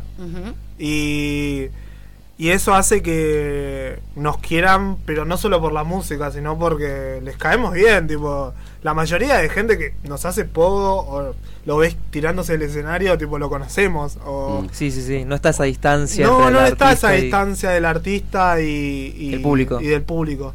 También siento que ese pogo incontrolable viene porque, más allá que nosotros nos deci- decimos que somos rock alternativo, venimos muy del palo hardcore. Tipo, todos- Hardcore, sí, noise. Sí, sí, sí. Y, y es eso, creo que transmitimos ese escenario que nos gusta a nosotros, ¿viste? Nosotros nos cre- va, la mayoría crecimos con, excepto Fran, creció con eh, Title Fight, tipo Basement, que tipo si vos ves sus Basement, shows, los, los británicos. Sí. sí, ¿Fueron a verlo cuando vino acá? eh, no, yo no llegué. Ay, mirá. No Yo- se lo digas a Juan, pobre. Yo fui a ver a Citizen, no, yo Ay. tipo laburaba ese día, me acuerdo, creo. No me acuerdo. Me acuerdo que fue un jueves o algo Sí, así, yo fue un día de semana. Tocó Basement y Vientos Y- antes. sí, Viento, Sí, Portland, Portland, Wii. sí. Sí, me rago, Cursi no muere, tocó. Por si no muere. Eh, yo creo que transmitimos ese escenario que nos gustaría ver siempre, tipo, de que la gente, Gente se, subiéndose. subiéndose, tirándose, agarrando el micrófono. Eh, pero a la vez no estamos tocando hardcore, ¿viste? No, no estamos eh, haciendo, tipo, todo el día... Compases rápidos. Exacto, tipo, es... Porque después de la nada está Damián cantando solo, gritando, Claro. y toda la gente se acerca a sacarle el micrófono y eso está re bueno. Sí, a nosotros nos encanta que nos saquen el laburo. sí, literal, Ok, ojalá. Bien. Bueno, igual en esto también de que tam- me parece como que hay, más allá de esta esencia de, bueno, llegamos tarde y somos irresponsables y qué sé yo, pero también hay un compromiso Obvio, que, se, que se 100%. ve, digo, está, tocan súper seguido. eh, Se nota el laburo, ¿no? se no- claro, digo, como que hay ahí, ¿no? Cómo, cómo se llevan como con esa, esa cuestión de, bueno, somos un poco esto porque tenemos parte de esa esencia medio irresponsable o medio colgada, pero a la vez esto es posta, es lo Es que que, queremos hacer, nos gusta hacerlo, si hay que tocar todos los fines de semana, se toca todos los fines de semana. Es que es- al- el punk es do yourself, así que tipo, más allá de ser responsables, tipo, tipo nos movemos nosotros porque si no Sí. nadie se mueve Sí, por sí, nosotros, sí. o sea. No, es que iba a decir más o menos lo mismo, que si no lo haces vos no lo va a hacer nadie por vos. Es como que Eh. tenés que moverte vos, no podés esperar a que venga alguien y te gestione las cosas o que te invite a fechas buenas o que se haga un público solo. Es como si no tenés la iniciativa vos, no podés esperar a que pase. Entonces vamos muy con esa filosofía de hacerlo nosotros y de dar siempre el 100%. Bien. ¿Qué consideran una buena fecha, como decías vos? Que nos inviten a una buena fecha. Un, un lugar. Y un lugar, yo La creo gente- que, y sí, yo creo que esperás una buena fecha de algo ya armado, de una buena banda que ya está posicionada, un evento de renombre, eh, nada, que sabés que vos no tenés que esperar a ojalá vengan, ¿entendés? Ya sabés Sí. que se va a llenar solo, ¿me entendés? Porque está tal banda o tal evento. Claro. Y yo creo, no sé, capaz nos cruzamos con muchas bandas o gente que quiere ya de una tener eso y tipo no Se va a pasar, claro. no va a pasar, tipo. Ustedes dicen que nos llevamos mucha gente, yo realmente todavía pienso que no llevamos mucha gente, Claro. pero se va gestionando algo que, que la gente va seguido y, y va, no importa dónde, tipo la otra vez fuimos a tocar acá a Bar Mutar y- nos sentíamos re en otro lado nuestro. Pero al final eh, hicieron pole, agitaron, tipo cantaron los temas y, y eso es, está re bueno, tipo, porque no pasa capaz en otro lugar. O para otras bandas que no se mueven tanto, capaz, no sé. Ni hablar. Bueno, ¿y qué creen que tienen, no? Eh, eh, ¿Cuál es la particularidad? Que no creo solamente que sea que caen bien, ¿no? Para que, bueno, de repente van, eh, en esa fecha tocaron con Mujer Zebra, digo, ¿no? ¿Qué creen también que hace que los inviten a un montón de fechas hoy en día que sí, como a distintos lugares, a, a- a incluso, bueno, distintos eh, municipios, si se quiere, en lindas fechas, con bandas que también están sonando y siendo parte de la escena. ¿Qué es lo que tiene Rosamonte que hoy en día uno tiene ganas de invitarlo y tiene ganas de ir a verlo? Además de que Eh, caen bien. Yo creo que fue una cuestión de, de demostrar que somos más de lo que se esperaba. Como que en un principio nadie nos ponía dos pesos, como que nadie apostaba por nosotros porque porque si sonábamos mal, que si no llegaba a sonar como ningún género, que si gritábamos mucho, que si gritábamos poco, eh, que si éramos muy hardcore, que si éramos muy poco hardcore, como que nadie nadie creía en la propuesta y fue una cuestión de de eso, de ponerle siempre todo lo posible y que de a poco se fue demostrando que, que capaz sí podía estar bueno o que capaz sí le podía gustar a la gente y eso. Y yo creo que se fue viendo y que eso es lo que generó que, que bueno, que se nos vayan dando más oportunidades. Sí, yo también creo lo mismo, tipo... eh, Constancia. con- sí, literal es Sí. trabajo, que básicamente resumirlo, tipo, es constancia y seguir haciendo, tipo, ponerle que ahora por tocar con Mujercera no es que dijimos listo, ya está. No. Nos van a seguir invitando a todas las fechas. Ahora estamos gestionando como cuatro fechas, tipo estamos armando un montón de cosas. Eh, estamos armando merch, estamos armando... ¿Qué más estamos armando? Estamos haciendo un disco, amigo. Estamos componiendo. Bien. Tipo, eh, hay un montón de cosas atrás. Capaz ahora es- este mes nos tomamos un descanso porque tocamos cinco fechas el mes pasado. Y Y, ni es tan descanso, porque o sea, capaz parece un descanso, pero al mismo tiempo estamos estamos hablando un montón de cosas para sacar merch nuevo, tipo diseños nuevos, cosas nuevas, y al mismo tiempo estamos componiendo un montón. estamos armando sesiones de fotos como para darle Sí. más cosas a la A las redes, a ¿no? las redes, tipo, porque al final tienes que hacer marketing porque si no Total. ¿Cómo se llevan con eso? Con Eh, el tema de las difusiones, las redes sociales, la estética. estética, porque hay una estética también Sí. bastante marcada. Eso lo maneja Juan más que nada, creo. Siempre hay alguien, ¿no? Que Sí, se sí, ocupa sí. de eso. Eh, lo de la estética no lo, no lo terminamos de, De definir. de definir porque a todos les gusta algo. O sea, yo varias veces le propuse una idea mía de un concepto de decir, listo, esto tiene que ser Rosamonte para que, eh, bueno, nuestros amigos de Nena, por ejemplo, de Nena. Genix, eh, vos ves algo referente a Nena y decís, che, loco, esto es re de Nena. Claro. ¿Entendés? Recontra. Y esto, nos, nos encanta eso y queremos buscar esa impronta nuestra, tipo, decir, che, esto es re Rosamonte. Bien. Y nada, todavía no lo, no lo conseguimos, pero bueno, Están es en esa búsqueda.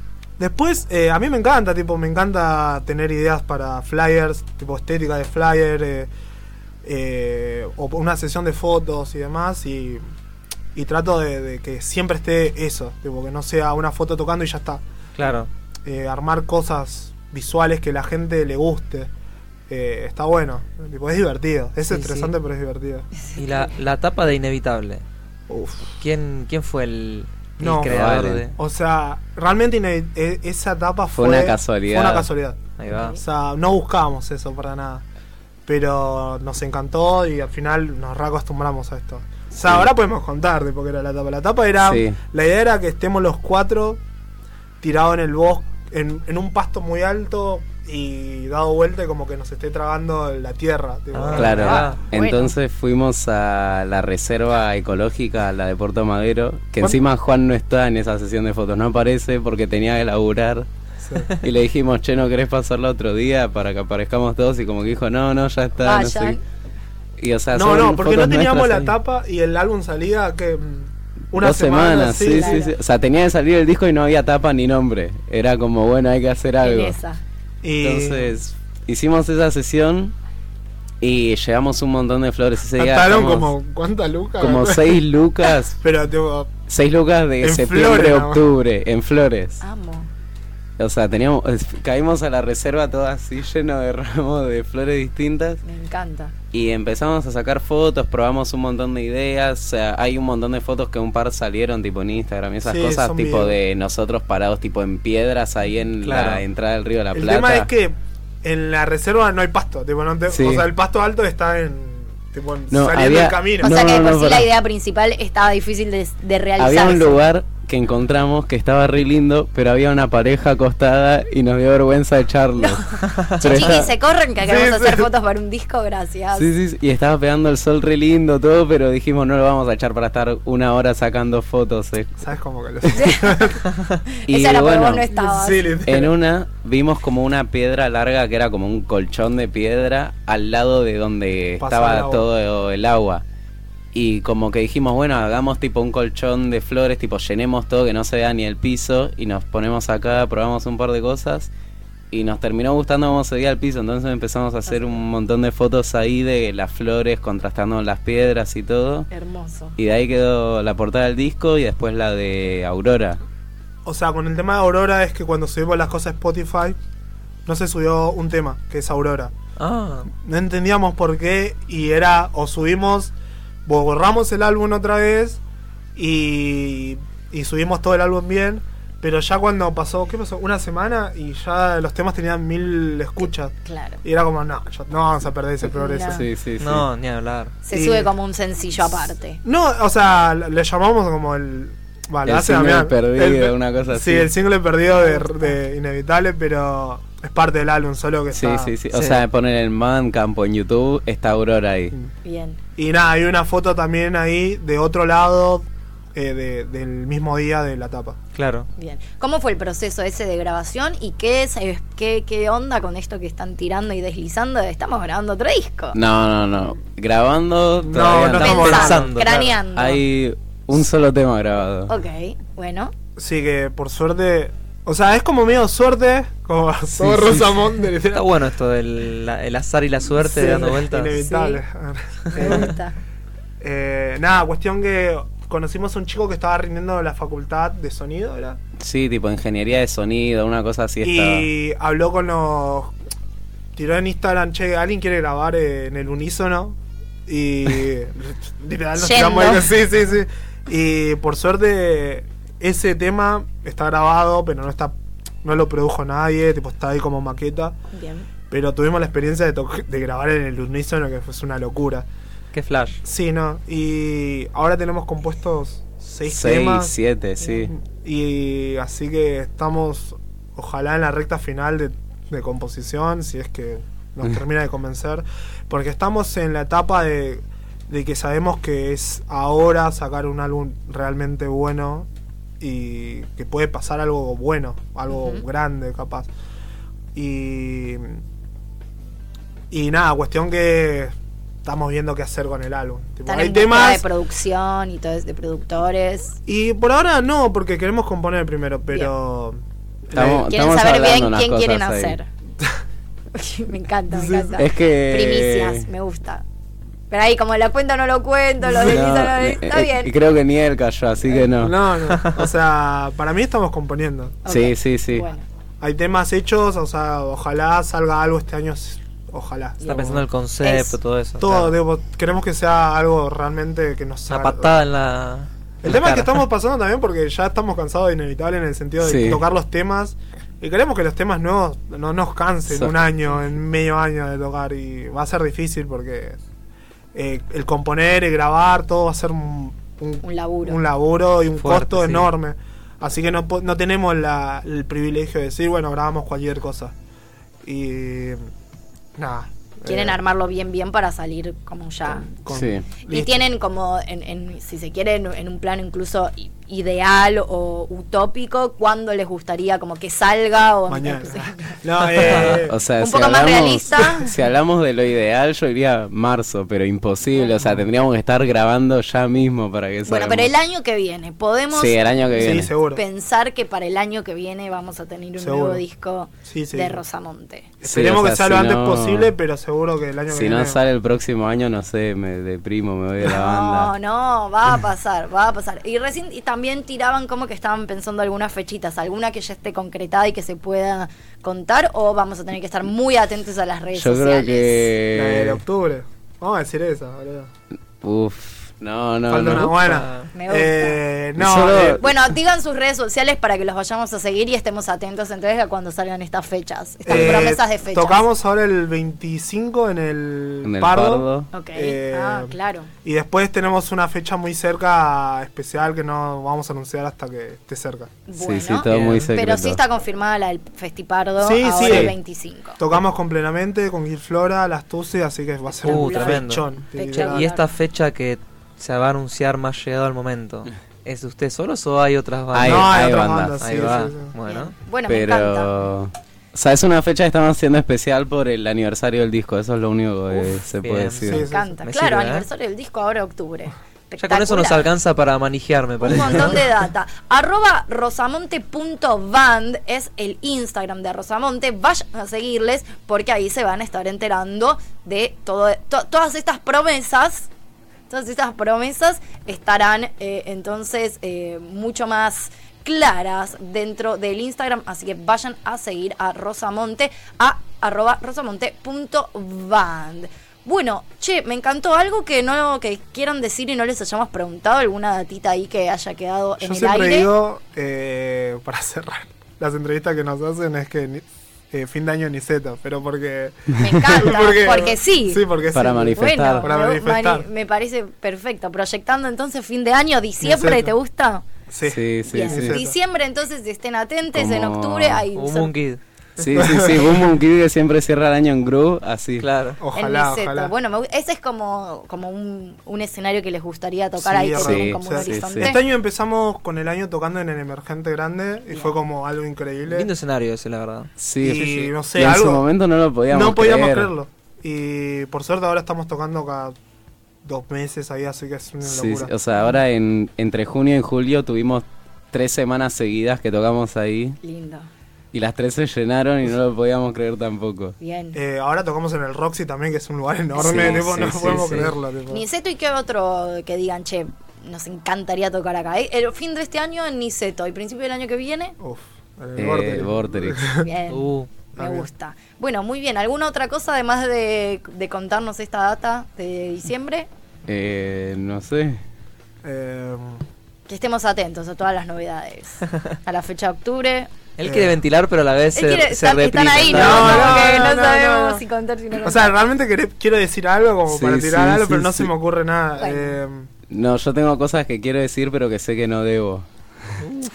se viene la fecha para la presentación de la, de- del álbum, digo, de la de Inevitable, ya está. Bien. No, no Bien. bien. Está bien, octubre, perfecto. Sí, perfecto, para el aniversario. Bueno, muchas gracias por haber venido. No, a ustedes por invitarme. Nos vamos Placer. a estar encontrando muy próximamente. Entonces, nosotros estamos llegando al final de este show radial. Ellos son Ciro y Juan, integrantes de Rosamonte. Tremenda banda. Vayan a, a seguirlos a las redes sociales y vayan a escucharlo en todas las plataformas digitales. Que está subido, por supuesto, el álbum Inevitable. Que. eh, próximamente será solamente el primero. Va a tener un cumpleañito. Va a tener, primero que próximamente tendrá un cumpleañito y que próximamente va a ser el primer disco de, porque va De a estar otros. saliendo el segundo. Así que maravilloso. Ahora sí, llegando al final del show radial, voy a pasar a saludar a todo mi equipo. El señor Víctor Jiménez en los controles de sonido, la señorita Lucía G. Conde en la operación de video, la directora Juli Laborde, que hoy la he visto, hoy ha estado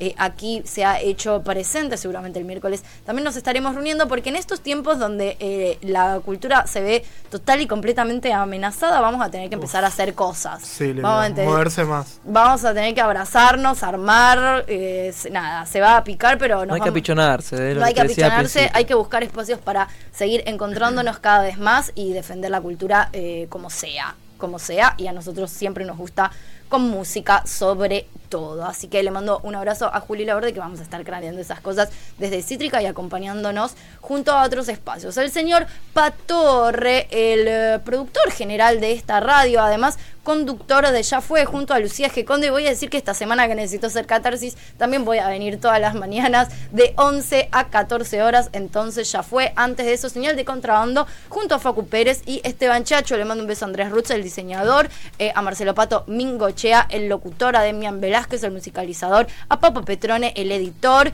eh, a Anita Almaraz, la CM. Espero no estar olvidándome. Ah, bueno, a Ian Soler, por supuesto, el operador de la mañana. ¿Me olvido de alguien? No me olvido de nadie, ¿no? El señor Facundo Barreco, por supuesto, gracias por cada día, por tu optimismo de hoy, que la verdad no sé dónde lo ¿eh? sacás, pero menos mal. Pues yo la verdad estaría llorando, hecho un bollito No, no, no. abajo Eh, de la ¿Te vas mesa. más triste o te vas contento? Eso, ¿cómo te vas? Sí, porque No, voy- Pues La gente dice, ay, quería que me acompañe, y la verdad que yo les cagué el Me voy día a todo igual, el me voy igual. Me voy... Bueno, Hay que bien. procesar las cosas. está bien. Sí, Los Está días- bien, está está bien. bien. Estos dos No meses te lo tiramos abajo, entonces. no pasa nada. Eh, Estos dos meses va- al lado mío van a estar dificilísimos. necesitamos, necesitamos Hay que conservar la Facu para que energía. nos levante el ánimo. Hay que conservar el amor, sí, sobre todo cuidar las trincheras que tanto trabajo nos ha costado obtener. Ahora sí, entonces nos despedimos hasta el miércoles, el miércoles con otro programón, miércoles a las 18 horas. Nos vamos a ir, por supuesto, escuchar... ¿Qué? último miércoles con. Mi último Uh, miércoles con 30 años, boludo. Estamos jóvenes, no pasa nada. Ahí va. Bueno, están todos muy optimistas de repente, la verdad. Todos tienen una positividad que de dónde carajo la sacan, no lo sé, pero me encanta. No, a mí me re gustaría cumplir 31. Claro, Bueno, a mí me gustaría cumplir 17, 17 como este Como tema de Rosamonte que se llama 17 otoños. Porque hay gente que puede ser joven, ¿no? Sí, obvio. Que tiene ese privilegio. Bueno, nos despedimos entonces hasta el miércoles escuchando este temón. Acabas de escuchar Cajos Cítricos. Encontrá los contenidos de Cítrica Radio en formato podcast en Spotify, YouTube o en nuestra página web.